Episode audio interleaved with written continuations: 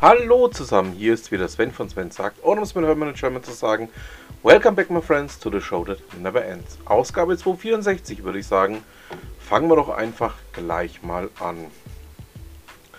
Thorsten Neuhetzky berichtet bei Digital Insight darüber, wie man denn ähm, Google Pay mit seinem Android-Handy verwendet. Ähm, ja, gibt ja da die diversesten Möglichkeiten ähm, der Zahlungsmethoden. Steve und ich haben ja in einem gemeinsamen Podcast vor langer, langer Zeit schon mal Google Pay regelrecht seziert. Es hat sich aus unserer beider Sicht eigentlich nichts daran geändert, ähm, dass Google Pay leider den anderen nach wie vor hart hinterherrennt. Ähm, ja, bin auch noch nicht davon überzeugt, dass Google Pay irgendwann mal zumindest PayPal ähm, ersetzen kann. Jetzt sind sie ja zumindest mal eine Kooperation mit PayPal eingegangen. Und ähm, es scheint zumindest so zu sein, dass das einige Probleme etwas verbessert hat. Ähm, aber toll ist es nach wie vor nicht. Ähm, Thorsten Hetzke hat auch eine ähm, Auflistung der unterstützten Banken mit dran gehangen. Ähm, ja, kann man sich mal anschauen. Ähm, das sind die üblichen Verdächtigen dabei, wie die BW Bank, wie DKB, ähm, wie die Hanseatic Bank, die Hallo Bank, die LBW. Ähm, Moniz ist mit dabei. Ähm, ja, kann man definitiv mal drauf schauen. Ähm, ich bin nach wie vor nicht davon überzeugt, dass das, ähm, so wie sie es jetzt handhaben, wirklich funktioniert.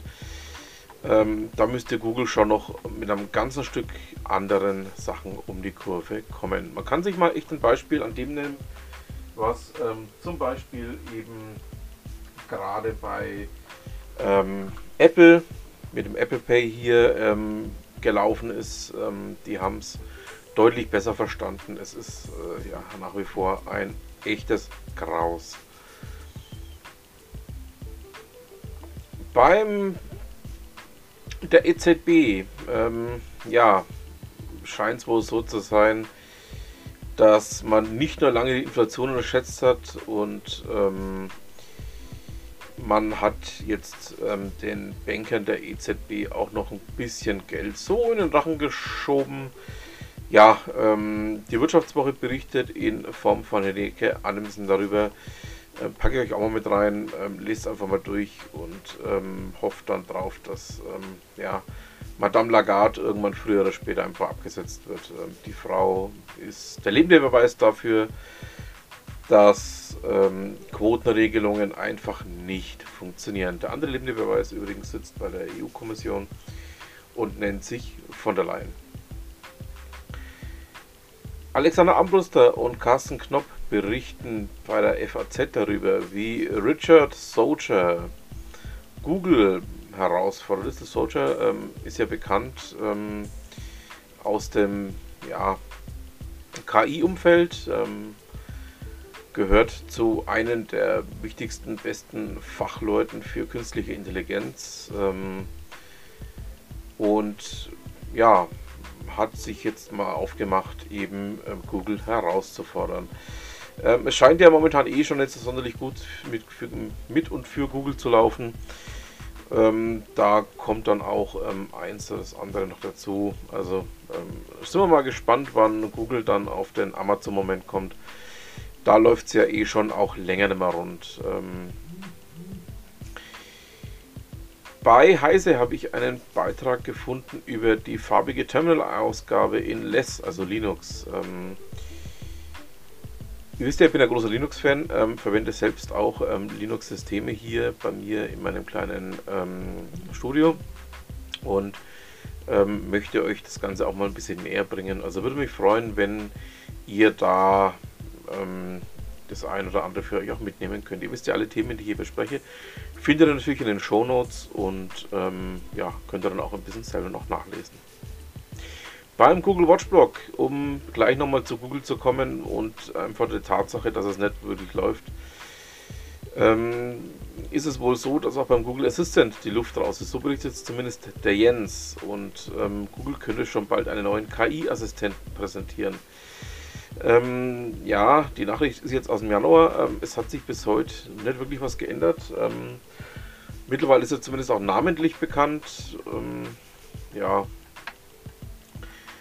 man hat es nach wie vor nicht verstanden, das Ganze umzusetzen und ähm, was Vernünftiges draus zu machen. Aber wie gesagt, ähm, das Thema wird uns jetzt auch noch länger beschäftigen, also da kommt jetzt noch einiges nach.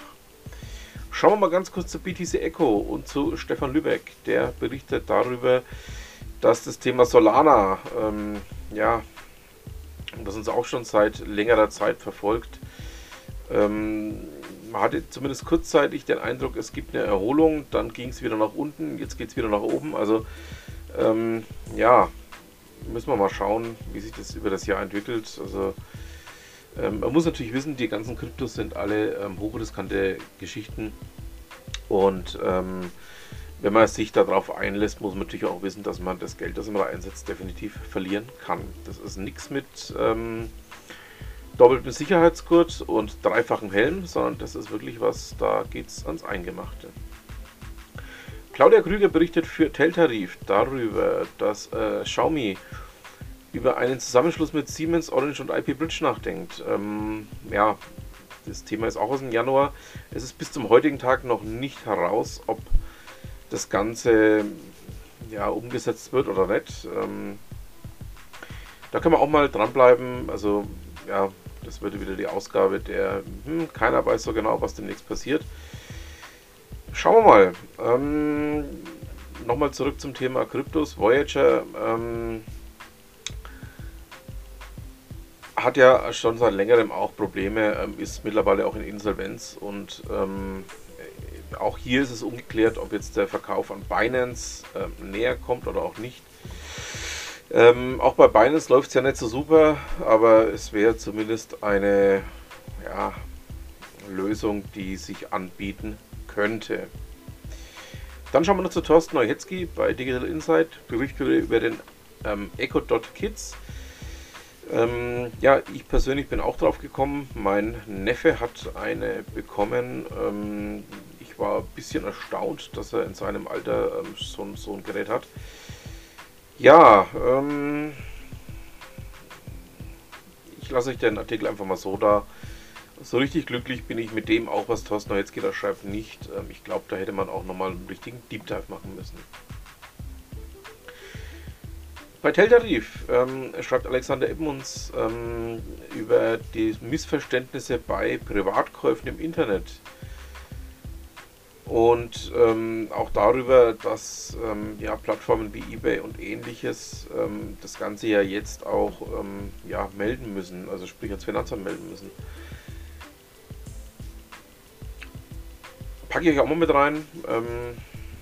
Ja, da fehlt mir auch so ein bisschen der tiefere Einblick dazu, da ich eigentlich generell über eBay nichts verkaufe, maximal was einkaufe. Ähm, ja, das ist ein Thema, was aus meiner Sicht ähm, aber doch für den einen oder anderen von euch ähm, durchaus interessant sein könnte.